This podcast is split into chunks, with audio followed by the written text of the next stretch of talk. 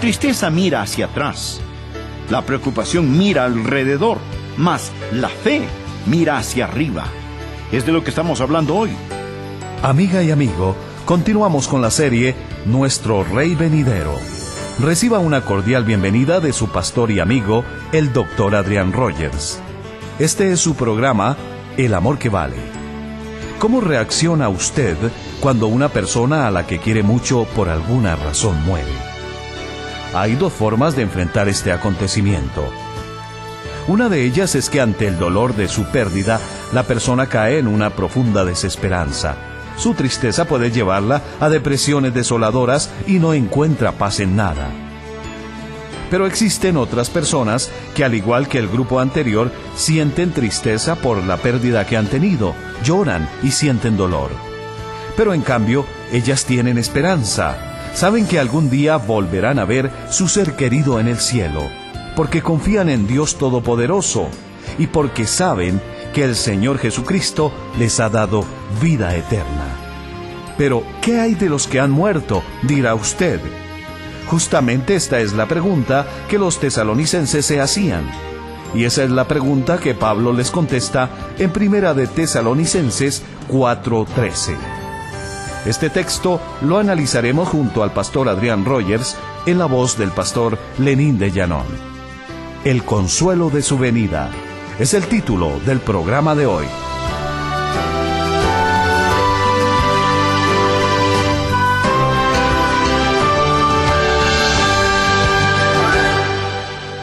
Cordiales saludos amigos. Pablo escribía a los santos en Tesalónica porque estaban confundidos, y la razón de su confusión se encuentra en Primera Tesalonicenses 4:13. Él dice, Tampoco queremos, hermanos, que ignoréis acerca de los que duermen. Esta era la definición que Pablo utilizaba para los creyentes que ya habían muerto en el Señor Jesús. De los que duermen para que no os entristezcáis como los otros que no tienen esperanza.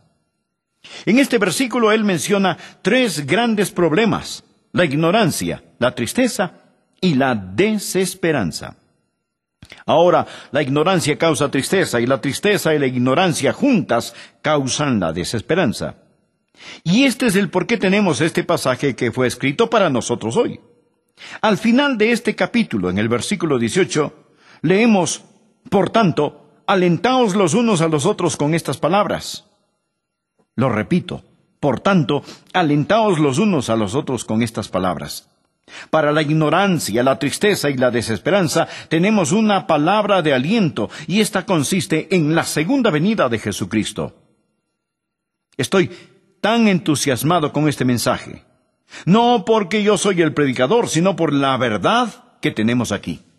Bien, lo que sucedió fue que Pablo les había contado a los tesalonicenses de la venida de Jesús, y que vamos a verlo, y vamos a reinar con Él en su reino. Y todos estaban esperando que el Señor regresara de un momento a otro, pero algunos de estos santos de la iglesia de Tesalónica murieron. Y sus seres amados decían, Oh, ellos se la perdieron. Ellos no estarán aquí. Ellos se perdieron la segunda venida de Jesucristo. Pablo escribió lo que escribió para que se tranquilizaran y les dijo que aún los que habían muerto no se perderían la segunda venida de Jesucristo.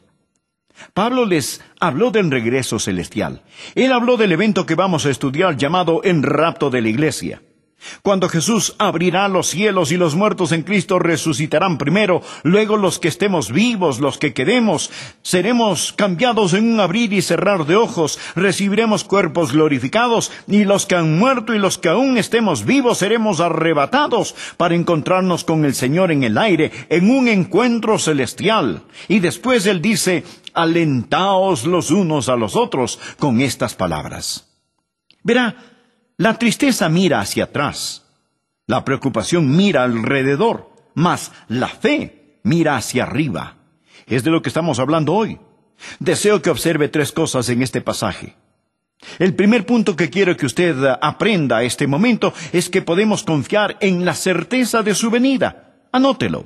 Podemos confiar en la certeza de su venida. No hay si acasos o peros al respecto, no hay tal vez ni quizás. sino más allá de cualquier duda, nosotros sabemos porque sabemos. Y Pablo nos da dos grandes pruebas, dos grandes promesas de que sabemos que Jesucristo volverá otra vez. Por favor, leamos estas maravillosas promesas que se nos han dado. Versículo 13. Tampoco queremos, hermanos, que ignoréis acerca de los que duermen, para que no os entristezcáis como los otros que no tienen esperanza. Aquí está la primera certeza o prueba. Porque si creemos que Jesús murió y resucitó, así también traerá Dios con Jesús a los que durmieron en él. La primera prueba es la obra salvadora de nuestro Señor. ¿Cuál es la obra salvadora del Señor? Que Jesús murió y resucitó.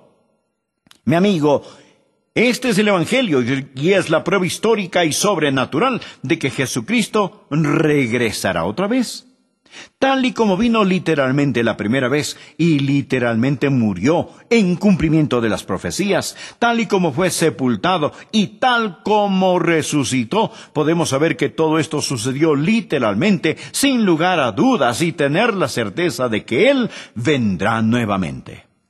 Verá, su muerte, sepultura y resurrección es el Evangelio.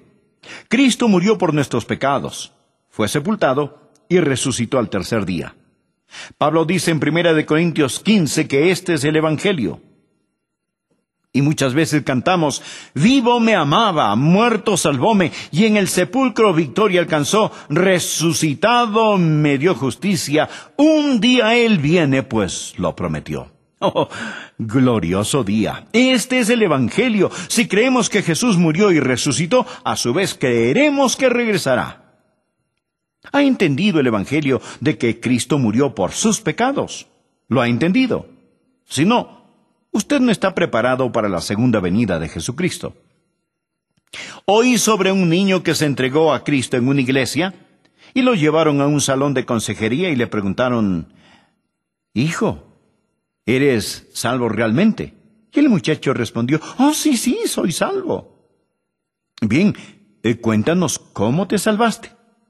Eh, bueno, dijo el niño, yo hice mi parte y Jesús hizo su parte. Bien, ellos pensaron, este muchacho entiende que la salvación es completamente por gracia. No nos la podemos ganar, no la merecemos. Así que le preguntaron, eh, ¿cómo es eso de yo hice mi parte y Jesús hizo su parte? Hijo, por favor, explícanos cómo es eso. Y el niñito contestó, sí, yo cometí los pecados, y Jesús me salvó. me encanta eso. Aleluya. Él nos salva por su gracia, por su muerte, sepultura y resurrección. Este es el Evangelio.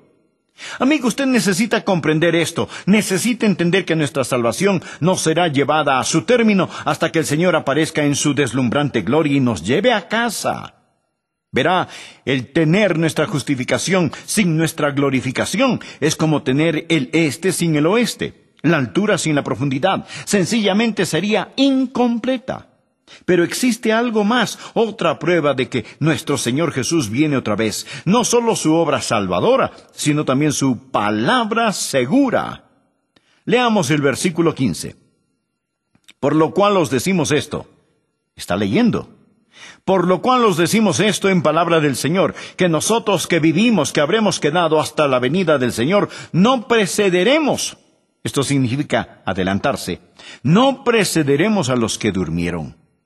Pablo dice, hay la obra salvadora de nuestro Señor, el Evangelio de Jesús. Él murió, fue sepultado y resucitó. Es la base histórica, sobrenatural y teológica de la segunda venida. Y Pablo dice que existe su palabra segura, por lo cual os decimos esto en palabra del Señor.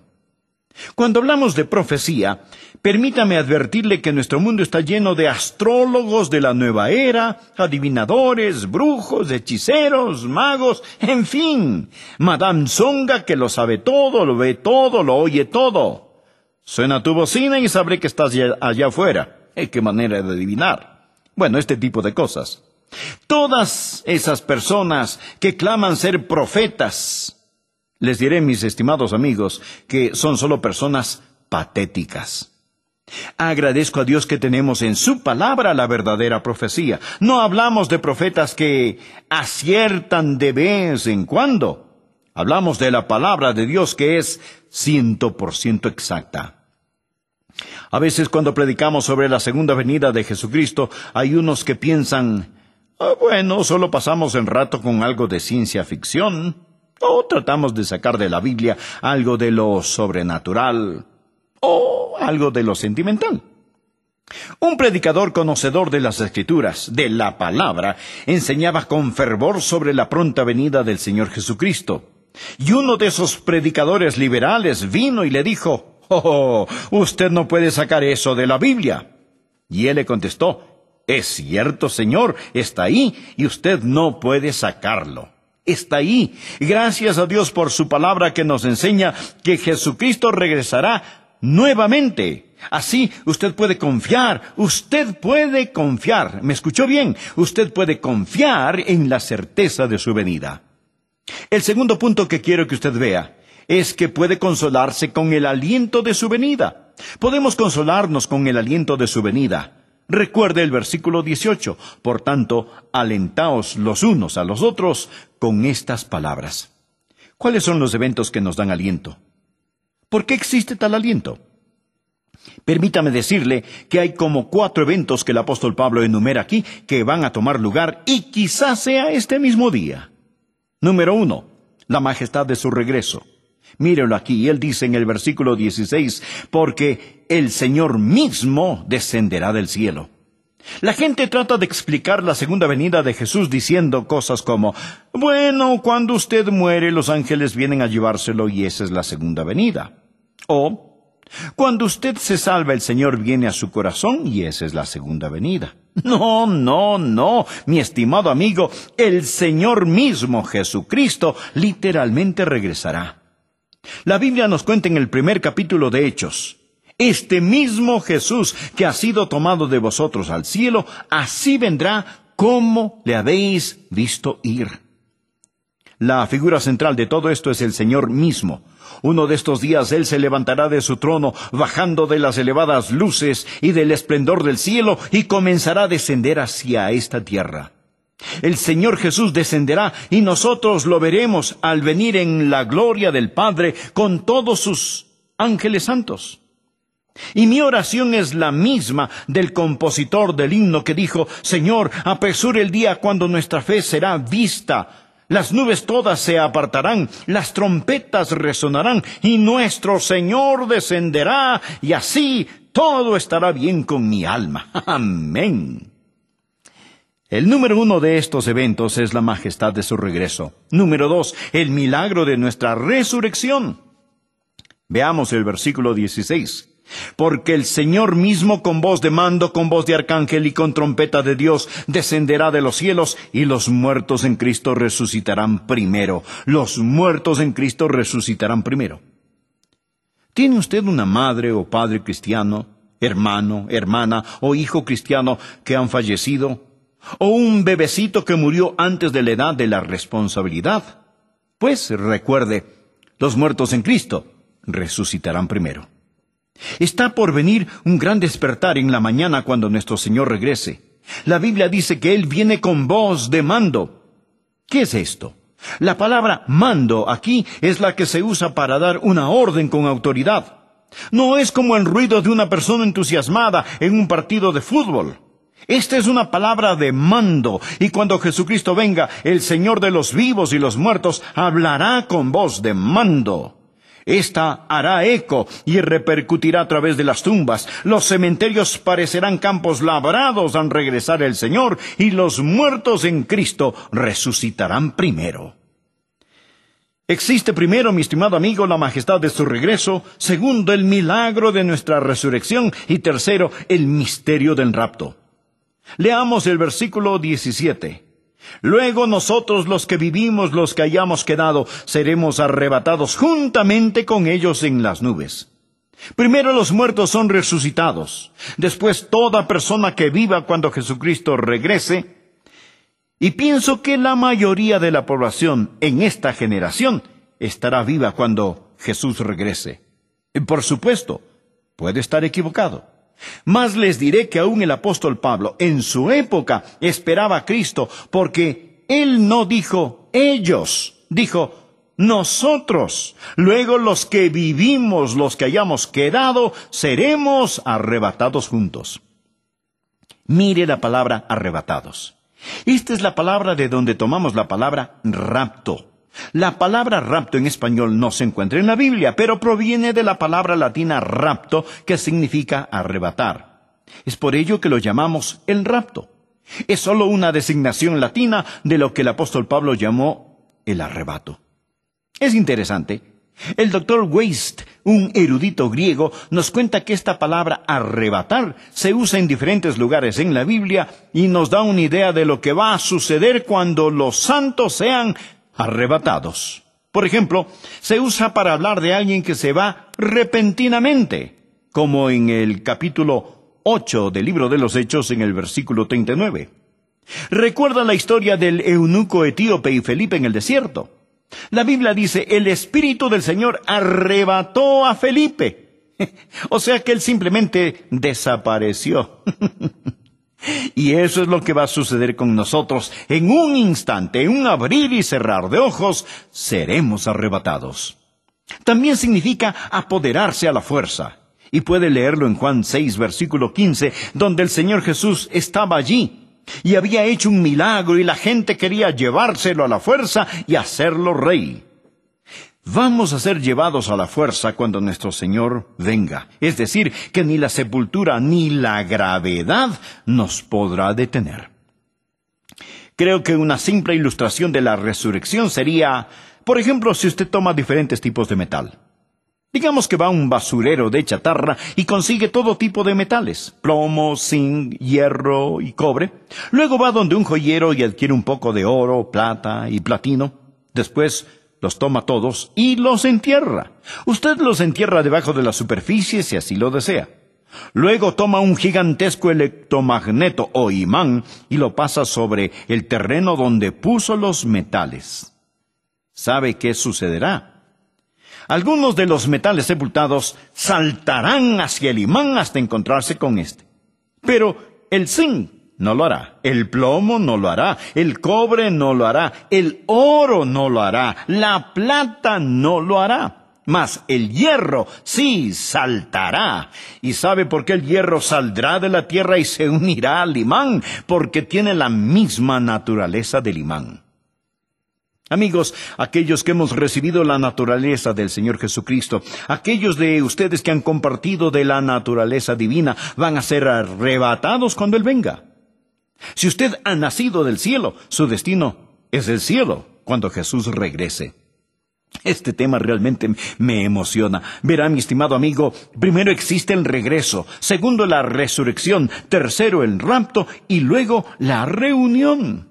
Veamos nuevamente el capítulo que estamos leyendo en el versículo 17. Luego nosotros los que vivimos, los que hayamos quedado, seremos arrebatados juntamente con ellos en las nubes, juntamente con ellos.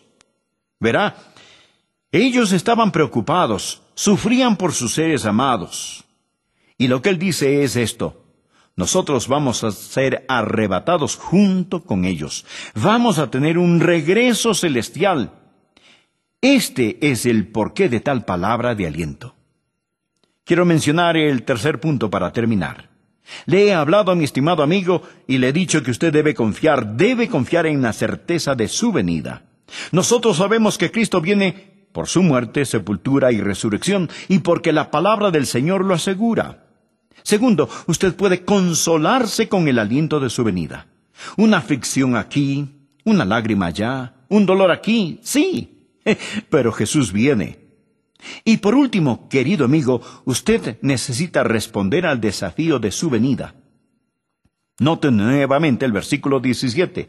Luego nosotros los que vivimos, los que hayamos quedado, seremos arrebatados juntamente con ellos en las nubes. Ahora mire, para recibir al Señor Jesús, para recibir al Señor Jesús, ¿lo ve? La palabra recibir no habla de un encuentro casual, Es la palabra que se usa para describir el encuentro, el retorno de un embajador. Habla de una bienvenida real. Habla de salir a encontrarse con alguien con esplendor. Recibiremos a nuestro Señor. Él es el Rey, nosotros somos los embajadores y lo recibiremos.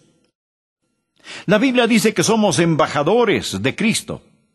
Y toda persona que conoce al Señor, ese día dará cuenta a Dios de su mayordomía, es decir, de cómo hemos representado a nuestro Rey de Reyes y Señor de Señores. ¿Cuándo viene Jesús? bueno, eso yo no lo sé. Pero sí sé que Jesús puede venir incluso hoy. Un autor dijo, puede ser en la mañana cuando el día despierte, cuando la luz del sol a través de la oscuridad disipe la sombra. Puede ser al mediodía. Puede ser al crepúsculo. Puede ser que quizá la negrura de medianoche estalle en luz ante el esplendor de su gloria cuando Jesús reciba los suyos. Pero sabe, hay algo en mi corazón que me desafía y es el saber que puedo encontrarme con Jesús en los próximos segundos. Usted puede estar con Jesús antes de poder decir amén a este mensaje, o ni siquiera tener tiempo para decir amén. En estos mensajes sobre lo venidero, quiero decirle que no hay ninguna profecía que deba cumplirse antes de que Jesús regrese por su iglesia. Vamos a encontrarnos con Él y qué desafío es este. Y cuando Él venga, quiero que mi corazón esté limpio, quiero estar viviendo y caminando en pureza y santidad, no quiero estar avergonzado del Señor Jesucristo. Jesús dio una solemne advertencia en Marcos 8, versículo 38. Porque el que se avergonzare de mí y de mis palabras en esta generación adúltera y pecadora, el Hijo del Hombre se avergonzará también de él cuando venga en la gloria de su Padre con los santos ángeles. Jesús en este pasaje dijo, Si tú te avergüenzas de mí, yo me avergonzaré de ti. Pero Jesús también dijo, mi querido amigo, si tú me confiesas, yo te confesaré delante de mi Padre. Dos estarán en el campo, dijo Jesús en el Evangelio de Lucas. Uno será llevado, el otro dejado. Dos mujeres estarán muriendo juntas, una será llevada y la otra dejada. Su inminente. Todos los escritores del Nuevo Testamento nos exhortan que estemos velando, que estemos esperando, que estemos mirando, que estemos orando para acelerar y esperar de un momento a otro la segunda venida de nuestro Señor Jesucristo. Gracias por escuchar hoy al doctor Adrián Rogers en la voz del pastor Lenín de. Esperamos que este mensaje haya sido de motivación para usted y que le haya ayudado a sentir el amor de Dios, el amor que vale de una manera especial el día de hoy. El mensaje que escuchó hoy en El Amor que Vale está disponible en audiocinta o casete. Dicho mensaje es parte de toda una serie especial de enseñanzas que el pastor Rogers predica este mes. Si desea saber más al respecto, visite nuestra página de internet www.elamorquevale.org. En esta página puede adquirir nuestros materiales disponibles en español con su tarjeta de crédito. A su vez, nuestro público internacional puede escribirnos y solicitar su catálogo gratuito de materiales disponibles en español a El Amor que Vale P.O. Box 38400, Memphis, Tennessee 38183, Estados Unidos. Y por teléfono, dentro de los Estados Unidos, llámenos al 1-800-647-9400. Se le atenderá en español las 24 horas del día. También le motivamos que visite nuestra página de internet y se inscriba para recibir por correo electrónico nuestros devocionales diarios gratuitos. Nuestra dirección www.elamorquevale.org. Soy Milton de los Santos, agradeciéndole su compañía. Esperamos nos acompañe en nuestro próximo programa, cuando el pastor Adrián Rogers nos ayude a descubrir más acerca del maravilloso amor de Dios, el cual es el amor que vale.